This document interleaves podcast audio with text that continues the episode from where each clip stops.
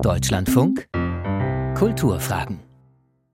Am Mikrofon ist Andreas von Westfalen.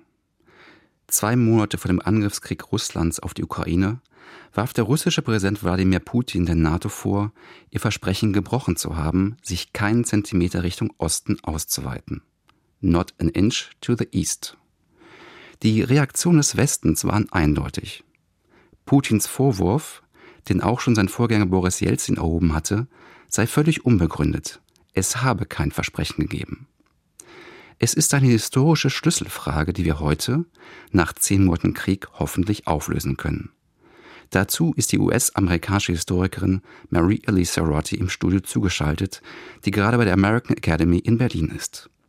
Sie ist die Expertin in der Sache und lehrt an der Johns Hopkins School of Advanced International Studies.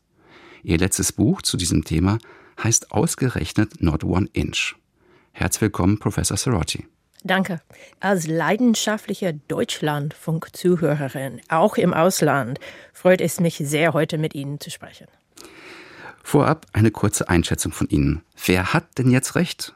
Gab es ein Versprechen zur Nichterweiterung der NATO nach Osten, wie Putin betont, oder gab es kein Versprechen, wie der Westen beteuert?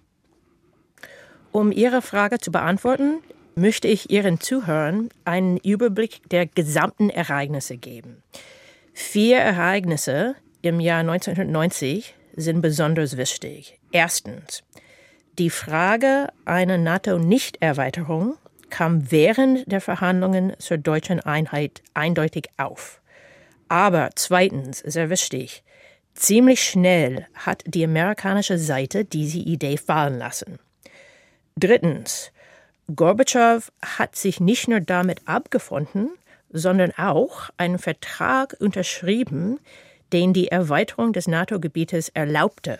Oder anders gesagt, Laut 2 plus 4 Vertrags dürfte die NATO die Frontlinie des Kalten Krieges überqueren, indem sie ihr Gebiet auf das Territorium der ehemaligen DDR erstreckte. Das heißt, das Artikel 5 Gebiet der NATO wurde mit der ausdrücklichen Zusage Moskaus erweitert. Artikel 5 ist natürlich das Herzstück des NATO-Vertrags. Drin steht, dass eine Attacke gegen ein Mitglied soll als Attacke gegen allen Mitgliedern gelten. Also wie gesagt, Gorbatschow hat die Unterzeichnung dieses Vertrags gebilligt und hat als Gegenleistung jede Menge finanzielle Unterstützung erhalten. Viertens, Moskau hat diesen Vertrag nicht nur unterzeichnet, sondern auch ratifiziert. Zum Schluss, von all diesen Geschehnissen spricht heute nur von den ersten und nicht von dem Rest. Dann fangen wir mal ganz allgemein an, weil in den Medien und in Politik gibt es ja besonders zwei Beweise zu hören, dass es überhaupt kein Versprechen gegeben haben kann. Zum einen drehten sich Gespräche 1990 ja um die Wiedervereinigung Deutschlands. Es ging also ausschließlich um das Gebiet der damaligen DDR und nicht um Mittel- und Osteuropa. Zum anderen hat 1990 ja auch niemand an das Ende des Warschauer Paktes und damit an eine mögliche NATO-Osterweiterung überhaupt gedacht. Was sagen Sie zu diesen beiden Einwänden? Ja, also erstens zur Frage MOA-Staaten, das heißt die Staaten in Mittel- und Osteuropa, und dann zweitens Ziffer des Warschauer Paktes. Fragen, die die MOA-Staaten betreffen, kamen zwar auf, aber auf spekulative Weise. Zum Beispiel am 2. Februar 1990 flog Genscher für einen Blitzbesuch in die Staaten, also nur für einen Tag. Später sagte er, es war sein kürzester, aber wichtigster Besuch in Washington. Dort angekommen wiederholte er nicht nur seine schon ausgedrückte Meinung, eine NATO-Ausdehnung auf das DDR-Territorium nicht die richtige Lösung wäre, sondern warf laut der amerikanischen Aufzeichnung des Gesprächs eindeutig die Frage von Mittel- und Osteuropa auf. Er hat das mit Baker diskutiert und hat das auch bei der anschließenden Pressekonferenz erwähnt. Baker war darüber besorgt und hat den amerikanischen Botschafter in Bonn, Vernon Walters, gebeten, das dem Vertrauten von Helmut Kohl, Horst Teltschich, zu übermitteln. Baker wollte sichergehen, dass jemand den Bundeskanzler über das Gesagte informierte. Er war nicht sicher, dass Genscher dies selbst tun würde. Und der Botschafter hat das getan. Er setzte Teltschich am 4. Februar darüber in Kenntnis. Und Teltschich war dankbar für diese Mitteilung Genscher informierte Kohl tatsächlich nicht regelmäßig über das, was er im Ausland besprach. Genscher hat es stets übergenommen, dass das Kanzleramt seine eigene Außenpolitik zu betreiben versuchte. So, warum erzähle ich diese Details? Zusammengenommen stellten sich dieser Blitzbesuch und die folgende Kommunikationskette das Überschreiten einer konzeptionellen Wasserschäder dar. Sie bedeuten, dass der kleine Kreis von Spitzenpersönlichkeiten im Auswärtigen Amt, im Kanzleramt und im State Department spätestens bis zum 4. Februar 1990 wusste, dass Genscher die Zukunft der NATO nicht nur in Bezug auf den Ostteil seiner eigenen Nation, sondern auch auf Mittel- und Osteuropa geklärt sehen wollte. Genau wie die Lösung wäre, das war umstritten. Und wie, und ich wiederhole, letztendlich, was im 2 plus 4 Vertrag stand, war die ausdrückliche Genehmigung, Artikel 5 Gebiet Richtung Osten zu erweitern. Aber schon Anfang Februar gab es Gespräche darüber, was passiert mit Mittel- und Osteuropa. Und das war nicht nur in den USA, um noch ein Beispiel zu nennen. Nach seiner Rückkehr aus der USA zog Genscher am 6. Februar auch den britischen Außenminister Douglas Hurd bei dessen Bonn-Besuch ins Vertrauen. Genscher erzählte Hurd Folgendes, ich zitiere, das ist jetzt Genscher. Wichtig sei insbesondere die Erklärung, dass die NATO nicht beabsichtige, ihr Territorium nach Osten auszudehnen. Eine solche Erklärung dürfe sich nicht nur auf die DDR beziehen, sondern müsse genereller Art sein. Beispielsweise brauche die SU, gemeint ist Sowjetunion, auch die Sicherheit, dass Ungarn bei einem Regierungswechsel nicht Teil des westlichen Bündnisses werde. Also das heißt, das Thema der MOA-Staaten war im Gespräch. Und zweitens zur Frage des Zerfalls des Warschauer Paktes. Es ist klar, in den Unterlagen, man dachte schon Ende 89, Anfang 90 darüber nach. Also um nur ein Beispiel zu zitieren. Intern war das Auswärtigen Amt 8. Februar 1990 zu dem Schluss gelangt, dass es unklug wäre, Zitat, in einem Moment, in dem der Zerfall des WP, das heißt Warschauer Paktes, absehbar sei, dem Osten das auf die beiden Bündnisse gegründete Format aufzunötigen. Stattdessen sei die Institutionalisierung und Ausweitung der KSZE eine bessere Option. Also das heißt, man muss äh, diese Frage differenziert betrachten. Also es gab zwar Gespräche zum Thema MOA-Staaten und zum Zerfall des Warschauer Paktes, aber ich wiederhole zum dritten Mal, was am Ende im Vertrag stand, ist ausschlaggebend. Kommen wir zu einem weiteren Argument, was man häufig hört. Es wird oft der letzte Generalsekretär der UdSSR, Michail Gorbatschow, als Grundzeuge angeführt, dass es niemals ein Versprechen gegeben hat. Es finden sich aber auch durchaus Äußerungen von Gorbatschow, die das Gegenteil behaupten, nämlich dass es für ihn ein Versprechen gegeben hat. In seinem letzten Buch aus dem Jahr 2019 schreibt er Zitat, Russland hatte das volle Recht zu verlangen, dass die Gegenseite nicht nur getreu dem Buchstaben, sondern im Geist der damaligen Vereinbarungen und Verpflichtungen handelt. Zitat Ende. Sein Vorwurf, das gegenseitige Vertrauen wurde durch die Entscheidung der NATO zur Osterweiterung erschüttert. Wie bewerten Sie seine Äußerungen? Gorbatschow war meines Erachtens ein großer Staatsmann in dem Moment, in dem er sich entschied, die unerwartete Maueröffnung nicht mit Gewalt rückgängig zu machen, hat er meiner Meinung nach den Nobelpreis verdient. Aber er hatte auch große Schwächen. Er war ein schlechter Verhändler. Er hat auch nachträglich versucht, sein eigenes Image aufzupolieren. Also er hat die Diskussion um die NATO-Osterweiterung benutzt, um sein eigenes Profil, sagen wir mal, zu verbessern. Zum Beispiel hat Gorbatschow im Jahr 2014, sprich zum 25. Jahrestag des Mauerfalls, Folgendes behauptet. Ich paraphiere. Keines der osteuropäischen Länder habe die Frage der NATO-Osterweiterung angesprochen, ebenso wenig einer der westlichen Staatsmänner oder Diplomaten. Das Problem ist, Gorbatschow widerspricht sich selbst. Gorbatschows eigene Notizen aus dem Jahr 1990 zeigen, dass er selber die NATO-Osterweiterung und die Zukunft Osteuropas mit verschiedenen westlichen Partnern diskutierte. Also das heißt, das kam auf. Zum Beispiel ein Zitat vom 25. Mai 1990. Ich zitiere, und das ist jetzt Gorbatschow, der das schreibt. Ich habe zu Baker gesagt, uns ist ihre wohlwollende Haltung gegenüber der von einigen Vertretern osteuropäischer Länder geäußerten Absicht bekannt, den Warschauer Pakt zu verlassen, um später in die NATO einzutreten. Ende Zitat.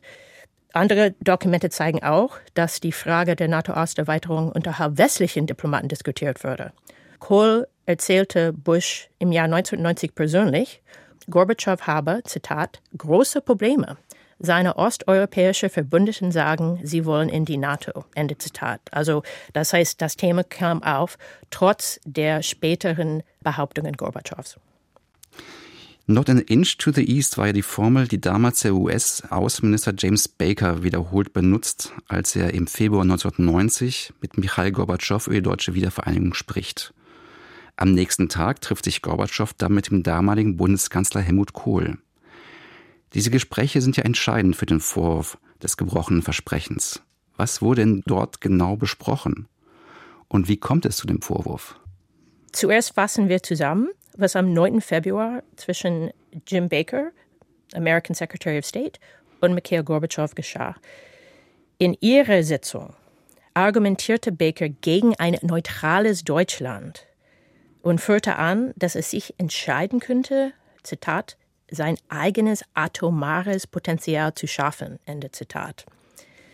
Baker drückte darauf den kritischen Punkt aus Frage aus. Ich zitiere der Genauigkeit halber erstmal auf Englisch und dann werde ich das übersetzen. Zitat Baker. Would you prefer to see a unified Germany outside of NATO, independent and with no US forces, or would you prefer a unified Germany to be tied to NATO with assurances that NATO's jurisdiction would not shift one inch eastward from its present position? Also mal schnell übersetzt, sie wollen kein neutrales Deutschland. Es wäre besser, wir lassen Deutschland in der NATO und das wird ein NATO sein, der nicht nach Osten rückt, so in etwa. Gorbatschow antwortete, dass jedwede Ausdehnung der NATO-Zone nicht akzeptabel sei, aber es ist zu der Zeit nichts aufgeschrieben worden. Das, was ich zitiere, kommt aus dem Wortprotokoll. Baker schickte danach heimlich eine Zusammenfassung seiner Gespräche an Kohl bevor der Bundeskanzler selbst mit Gorbatschow konferierte. Doch als der Text von Bakers hypothetischer Frage, die ich soeben auf Englisch zitiert habe, nicht nur an Kohl, sondern auch an das Weiße Haus ging, gab es innerhalb des Weißen Hauses Bedenken, dass Baker sich zu weit aus dem Fenster gelehnt habe. Das Weiße Haus hatte bereits über eine andere Idee diskutiert, und zwar amerikanische Unterstützung für Kohl am Vorabend seiner Abreise nach Moskau mitzuteilen. Angesichts dieser Meldung von Baker entschied sich das Weiße Haus, auch das NATO-Thema in dieser Mitteilung anzusprechen, die schließlich die Form eines Präsidentenbriefs an Kohl annahm. Und dieser Brief wurde abgeschickt, sodass er gerade vor der Abreise von Kohl von Bonn nach Moskau eintreffen sollte. Und das ist wichtig, denn in diesem Brief stand etwas anderes als Bakers Formulierung. Bush schrieb, dass er Folgendes wollte. Zitat, ein Special Military Status for what is now the territory of the GDR. Sprich, ein besonderer Status für DDR-Territorium. Also mit anderen Worten, Bush war dafür, einen besonderen Status für diese Region innerhalb der NATO während die Allianz ihren Zuständigkeitsbereich ausdiente. Also einen anderen Status zu etablieren, während die Allianz sich erweiterte. Das ist also nicht das gleiche wie Baker. Das Ergebnis war, dass Kohl kurz vor seinem Gespräch mit Moskau nicht eine, sondern zwei Briefe von höchster amerikanischer Ebene bekam, also einen Brief von Baker und einen Brief von Bush. Unübersehbar war, dass diese Briefe miteinander nicht übereinstimmten. Mit diesen widersprüchlichen Briefen sah sich Kohl natürlich mit der Herausforderung konfrontiert. Welche Version soll er in seinem eigenen Treffen mit Gorbatschow wiedergeben? Nun kommen wir zum Treffen zwischen Kohl und Gorbatschow am 10. Februar. Äh, das Wortprotokoll zeigt, dass Kohl sich dafür entschied, die Formulierungen zu verwenden, die Gorbatschow am ehesten billigen würde, nämlich Bakers und nicht die des US-Präsidenten. Laut Kanzleramtsprotokoll der Unterredung sagte Kohl Gorbatschow, ich zitiere, natürlich könne die NATO ihr Gebiet nicht auf das heutige Gebiet der DDR ausdehnen. Ende Zitat. Also das heißt, er hat Baker zitiert. Formal gesehen hatten weder Kohl und schon gar nicht Genscher die Autorität, die Zukunft der NATO in einem Vier-Augen-Gespräch mit einem sowjetischen Staatschef zu entwerfen. Aber Kohl sprach auf eine Weise, die annehmen ließ, dass sich die Bundesrepublik mit Unterstützung der USA in dieser Hinsicht durchsetzen würde. Und nachdem er diese Zusicherung abgegeben hatte, machte Kohl deutlich, was er praktisch wollte. Den Beginn der Wiedervereinigung der beiden deutschen Staaten sofort, so schnell wie möglich, sofort nach der bevorstehenden DDR-Wahl am 18. März 1990. Und zwar durch die schnellstmöglichen Schritte zur Einrichtung einer Wirtschafts- und Währungsunion. Also Gorbatschow war da einigermaßen unsicher und schlug vor, ein wiedervereinigter deutscher Staat könne wie China oder Indien blockfrei sein. Aber das war für Kohl nicht genug. Und Kohl kam dann auf eine frühere Nebenbemerkung von Gorbatschows zurück. Gorbatschow hatte also am Anfang der Gespräch so etwas gesagt wie, die Deutschen in der Bundesrepublik und in der DDR müssten es selbst wissen, welchen Weg sie gehen wollten. Das ist ein Zitat aus dem Wortprotokoll. Und Gorbatschow war anscheinend nicht klar, dass diese Formulierung zur Selbstbestimmung der Deutschen eine wichtige Tür geöffnet hatte. Aber Kohl erkannte die Chance.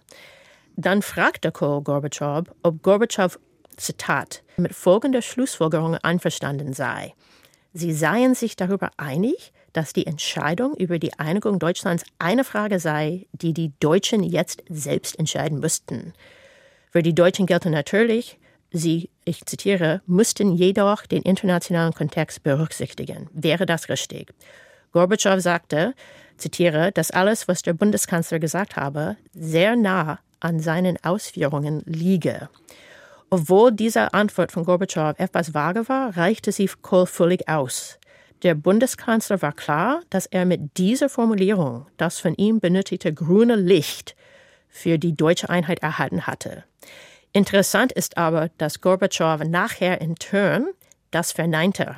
Nachher, also Tage später, intern sagte Gorbatschow, Kohl hat sich arrogant verhalten und hat übertrieben. Aber es war zu spät. Kohl hatte das sozusagen das grüne Licht erhalten, was er haben wollte, und hat dann das Lauthaus verkündigt, anschließend bei einer Pressekonferenz. So viele Details, aber es zeigt, wie wichtig es ist, was Staatsmännern bei diesen Gipfelgesprächen miteinander besprechen und auch wichtig ist, was nachher in der Pressekonferenz bekannt gegeben wird. Das heißt natürlich, dass Gorbatschow in dem Licht von Baker, äh, der von der Nichterweiterung der NATO sprach, mit Kohl gesprochen hat, weil Kohl diese Formel benutzt hat. Wenige Wochen später, im Februar, trifft ja Kohl dann den US-Präsidenten George Bush, der, wie Sie gesagt haben, ja was anderes geschrieben hatte. Bei dem Treffen betont Bush, dass die USA den Kalten Krieg gewonnen haben und er besteht darauf, dass ein wiedervereinigtes Deutschland in der NATO sein soll. Und Kohl verspricht das. Ist jetzt Kohls Versprechen hier eine Kehrtwende von den Zusagen, die er vorher Gorbatschow gemacht hat? Und wurde Gorbatschow, wenn es eine Wende ist, darüber informiert? das Treffen zwischen Kohl und Bush im Jahr 1990, Februar 1990 an Camp David ist auch sehr wichtig. Also bei diesem Treffen sagte Bush, ich paraphiere, das, was Baker sagte, diese Idee mit dem Not One Inch, damit bin ich nicht einverstanden, das werden wir fahren lassen. Kohl antwortete, okay, aber wenn wir das machen, dann ist es am Ende eine Frage des Geldes. Und Bush antwortete auf Englisch, You have deep pockets. Sie haben tiefe Taschen. Also das hieß, ich will nicht sagen, dass das eine Kehrtwende war, sondern also da kam Bush und Kohl auf der gleichen Linie. Denn bis zu dem Datum war nichts vertraglich vereint worden. Also das hieß, in diesem Gespräch an Camp David machte Bush Kohl klar, was letztendlich im Vertrag stehen würde. Das hieß, diese Formulierung von einem Special Military Status würde dann im Vertrag stehen, nicht diese Idee von einer NATO-Osterweiterung. Übrigens, Baker hatte diese Redewendung Not One Inch auch fahren lassen. Nach Ende Februar benutzte die westliche Seite diese Redewendung nicht mehr. Es hat eine Weile gedauert, bis Gorbatschow das gemerkt hatte. Aber diese Idee war dann nicht mehr gängig. Und wie gesagt, letztendlich hatte Kohl recht, es war eine Geldfrage. Gorbatschow hat den 2 plus 4 Vertrag unterzeichnet und dann als Gegenleistung finanzielle Unterstützung von Deutschland erhalten. Und ich finde, das, was am Ende entschieden worden ist, das, was im Vertrag steht, ist am allerwichtigsten. Ja, da würde ich gerne nochmal nachfragen. Gab es denn eine, eine Erklärung, eine konkrete Erklärung an Gorbatschow? Wir reden nicht mehr über not an inch to the east, sondern über einen militärischen Sonderstatus. Das, was am 10. Februar besprochen worden ist, ist nicht mehr unsere Position. Es gab eine Betonung auf dem Special Military Status. Also mir ist nicht bekannt, dass Gorbatschow ganz eindeutig gesagt worden ist, wir reden nicht mehr darüber. Also im Laufe einer schwierigen Verhandlung will man etwas erreichen. Und Baker hat dem Auswärtigen Amt geschrieben, um zu sagen, wir benutzen diese Redewendung nicht mehr. Er hat aber nicht ausdrücklich Gorbatschow gesagt, wir benutzen diese Redewendung nicht mehr, soweit ich das weiß. Stattdessen hat er immer wieder betont, Special Military Status. Also das hieß, danach, immer wenn die Frage der NATO-Osterweiterung aufkam, war dann die Redewendung Special Military Status. Also so auf der Art würde die Änderung der Position klargemacht. Okay, dann würde ich gerne vielleicht über einen anderen Punkt noch sprechen, der auch im Februar im Gespräch aufgekommen ist zwischen Kohl und Gorbatschow. Und zwar bevor Gorbatschow sein grünes Licht gibt, dass die Deutschen selber über die Wiedervereinigung entscheiden können, verspricht ihm Kohl, er wolle, Zitat, die Sicherheitsinteressen der Sowjetunion berücksichtigen, sowohl die tatsächlichen als auch die, die im psychologischen liegen. Zitat Ende. Ein Versprechen, die Sicherheitsinteressen jeder Vertragspartei zu berücksichtigen, ist auch das Teil des 2 plus 4 Vertrags, der die Wiedervereinigung regelt. Wurden die Sicherheitsinteressen Russlands bei der NATO-Osterweiterung berücksichtigt? Ja, also ich möchte hinzufügen, das Wort Versprechen ist ein schwieriges Wort, denn darunter könnten verschiedene Menschen verschiedene Wirkungen, sagen wir mal so, verstehen. Also das, was Moskau als die eigenen Sicherheitsinteressen berücksichtigen könnte, wäre nicht immer deckungsgleich mit dem, was wir im Westen darunter verstehen würden. Also ich als Historikerin arbeite mit den Quellen und mit dem, was in dem Vertrag steht, was unterzeichnet worden ist. Also Deutschland hält sich zu dem, was in dem Deutschlandvertrag steht. Putin ist natürlich der Meinung, die Sicherheitsinteressen der Sowjetunion oder Russland sind vollkommen außer Acht gelassen worden. Deswegen muss er die Ukraine angreifen. Also ich bin natürlich anderer Meinung. Also das heißt, es ist ein bisschen Teil dieser Debatte. Ein Grund, warum es so schwierig ist, ist, weil das Wort Versprechen ungenau ist. Deswegen halte ich das für wichtig, wissenschaftlich mit den Quellen zu arbeiten. Deswegen habe ich heute so viel zitiert um ihren Zuhörern klarzumachen, was tatsächlich aufgeschrieben worden ist, was unterschrieben worden ist und was ratifiziert worden ist. Denn das können wir mindestens klarstellen. Also was ein Versprechen ist, das ist ein bisschen schwierig klarzustellen, aber das, was im Vertrag steht, das können wir klarstellen. Sie haben öfters von einer Quadratur des Kreises gesprochen, hm. nämlich die Schwierigkeit, drei Probleme zugleich zu lösen. Osteuropa in die NATO aufzunehmen, um ihren Sicherheitsinteresse gerecht zu werden, der Ukraine Stabilität zu bieten und die Kooperation mit Russland zu erhalten. Das war ja im Prinzip die Fragestellung der 90er Jahre, der 2000er Jahre und so weiter. Jetzt meine Frage, ist das gelungen? Wäre es möglich gewesen, die Quadratur des Kreises zu erreichen, das heißt alle drei Ziele zu erreichen. Aber da es drei Ziele waren, müssen wir nicht von der Quadratur eines Kreises, sondern von der Quadratur eines Dreiecks sprechen. Und die Quadratur des Dreiecks ist möglich. Und ich beschreibe in meinem Buch Not One Inch die Antworten von Politikern zu der Zeit, wie alle drei zur gleichen Zeit zu erreichen waren. Es waren Ziele für eine Zeit des Friedens. Nun ist es dank Putin wieder eine Zeit des Krieges in Europa, tragischerweise. Und wir werden diese drei Ziele nicht mehr, also in nächster Zeit erreichen können. Sagt Professor Mary Sarotti zur NATO-Osterweiterung. Vielen Dank. Die Kulturfragen haben wir vorher aufgezeichnet. Mir bleibt noch der Hinweis auf die nachfolgende Sendung Kultur heute. Und am Mikrofon der Kulturfragen war Andreas von Westfalen.